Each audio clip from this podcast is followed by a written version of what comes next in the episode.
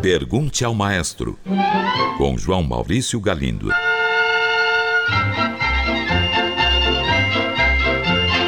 Olá, amigos. Um ouvinte enviou esta mensagem. Sou da época do canto orfeônico, introduzido no Brasil por Vila Lobos. Graças a ele, criei gosto por boa música, que tem me acompanhado por toda a vida.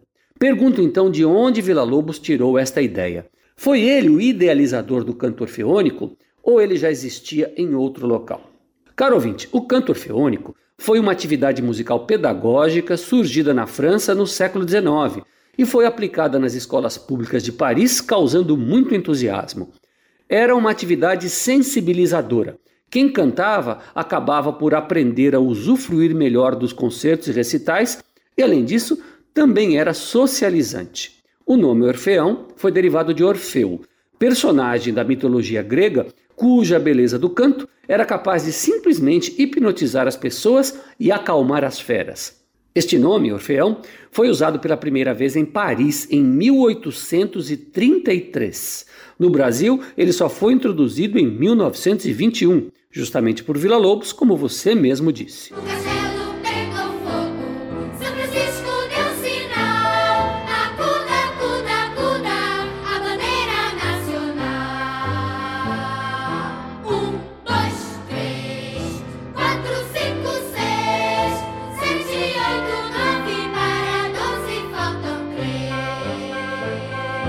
Apesar de já ser considerado ultrapassado e obsoleto por muita gente, eu acredito que faz falta em nossa sociedade algo semelhante. Uma prática organizada, com metodologia moderna, que reúna as pessoas para cantar. Cantar é sempre muito, muito bom. É o melhor caminho para a gente começar a aprender música. Um ouvinte pergunta: o compositor Ralph Vaughan Williams teve alguma influência oriental para escrever a peça The Lark Ascending, eu sinto um certo caráter japonês nesta obra. Estou certo?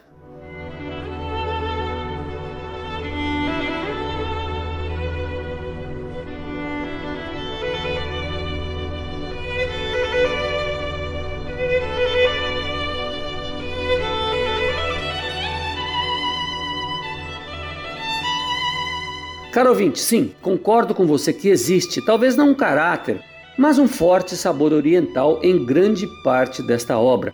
E vou tentar explicar o porquê disso. Ela foi escrita em 1914, ano em que eclodia a Primeira Guerra Mundial, quando o século XIX finalmente fechava suas portas.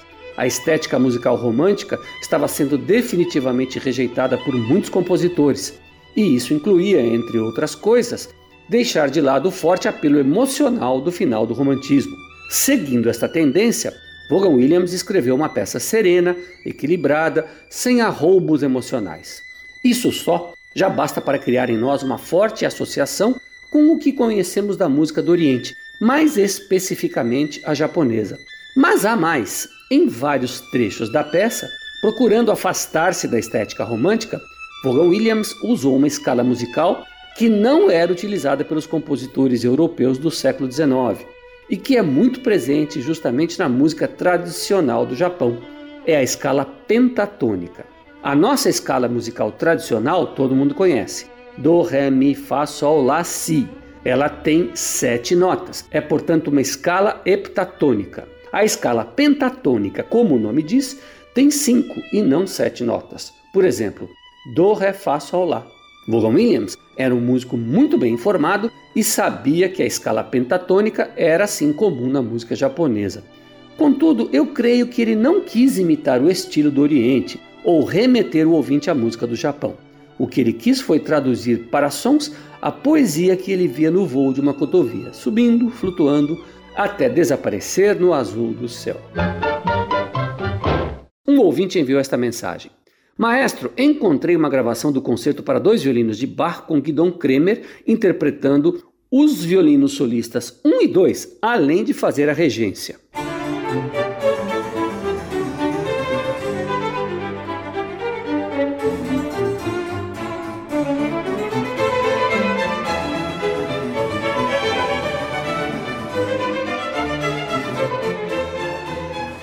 Como é possível fazer algo do tipo? Truques de estúdio? Caro ouvinte, no concerto para dois violinos e orquestra de Bach, os dois violinistas solistas tocam juntos na maior parte do tempo. Assim, é absolutamente impossível que um único violinista toque as duas partes de solista simultaneamente. A única explicação possível é que houve mixagem em estúdio. Esse é o truque. E vamos ver como isso é feito.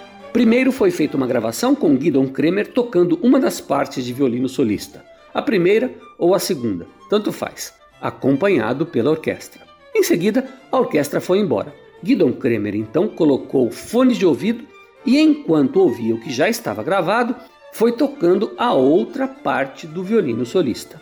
E quanto à regência, como para esta obra a orquestra é pequenina, não é necessária a presença de um regente. O próprio solista, enquanto toca, cuida da direção do grupo, ou seja, ele é solista e regente ao mesmo tempo.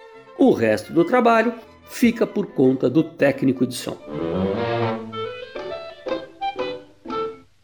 Um ouvinte pergunta: o que vem a ser um instrumento harmônico? Caro ouvinte, instrumento harmônico é aquele que pode ser usado para tocar aquilo que em música chamamos de harmonia. Nosso ouvinte pode então perguntar: o que é, afinal de contas, harmonia? De modo bem sucinto e simples, podemos dizer que a harmonia é aquela sucessão de acordes que acompanha uma melodia. E os acordes são combinações de pelo menos três notas tocadas simultaneamente. Este é o X da questão. Por isso chamamos de instrumentos harmônicos aqueles que podem com facilidade emitir as tais três notas simultaneamente. Esses instrumentos são todos aqueles feitos de teclas, o violão, o alaúde, a harpa, entre outros. Até existem outros instrumentos que podem emitir três notas simultaneamente, mas não com facilidade. Por isso, não são típicos instrumentos harmônicos. É o caso de um violoncelo ou violino, por exemplo. E finalmente, os instrumentos de sopro simplesmente não têm como emitir mais de uma nota ao mesmo tempo. Estes não são harmônicos. Um ouvinte que se diz estudante de música autodidata, pergunta o que é uma anacruse e um ritmo acéfalo. Pois é, caro ouvinte, o jargão musical pode mesmo ser surpreendente. De vez em quando a gente se depara com palavras e expressões esquisitíssimas. Esta pergunta envolve uma questão técnica um tanto difícil de explicar, mas eu vou tentar. Muito bem, assim como as palavras têm sílabas tônicas, toda melodia tem pontos de apoio. Vamos tomar, por exemplo, o hino nacional, que todo mundo conhece. Dá para sentir claramente os apoios na própria letra do hino. Ouviram, o apoio está na sílaba vi, nesta nota. Ou então, ouviram do Ipiranga, ranga, né? E assim por diante. Pois bem, dito isso, retornemos ao início do hino. Ele começa com a palavra ouviram. O apoio está na sílaba vi. A sílaba anterior, ou, nos dá a sensação de um impulso que nos leva para a sílaba forte que é vi. Então, a sílaba que serve de impulso para a outra nós chamamos de anacruse. Isso vale para as palavras e sílabas do mesmo modo que serve para as notas e melodias. Quer outros exemplos, caro ouvinte? Aquarela do Brasil. Brasil, parabéns a você. E o mais famoso de todos, Tchan, tchan, tchan, tchan. O quarto tchan é o apoio. Os três tchans anteriores são o impulso, a anacruse. Bem,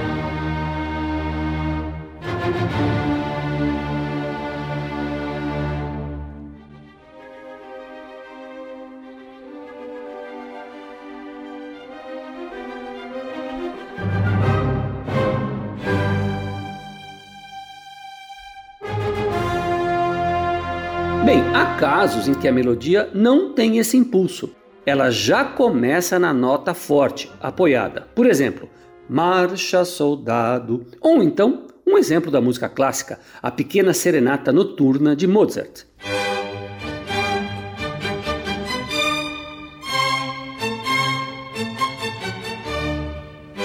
Então, quando a melodia não tem o tal impulso inicial, dizemos que ela não é anacrúsica, ela é tética. A palavra tética vem de tête, cabeça em francês, ou testa em português. A melodia começa na cabeça do compasso, assim falam os músicos. E se a melodia começa depois da cabeça do compasso, ou seja, se a cabeça do compasso é um silêncio, dizemos que se trata de uma melodia sem cabeça, ou acéfala, justamente uma das palavras que o nosso ouvinte citou. Um exemplo de melodia acéfala, o frevo Vassourinhas. Siga-me, caro ouvinte. Um, dois, três, quatro. Parararararara. Depois do quatro, a gente sente aquela pausa. É isso aí. Eu espero ter explicado. Um grande abraço e até o próximo programa. Pergunte ao maestro. Envie sua pergunta para o e-mail pergunte@culturafm.com.br ou pelo telefone 2182 3222. Cultura FM de São Paulo.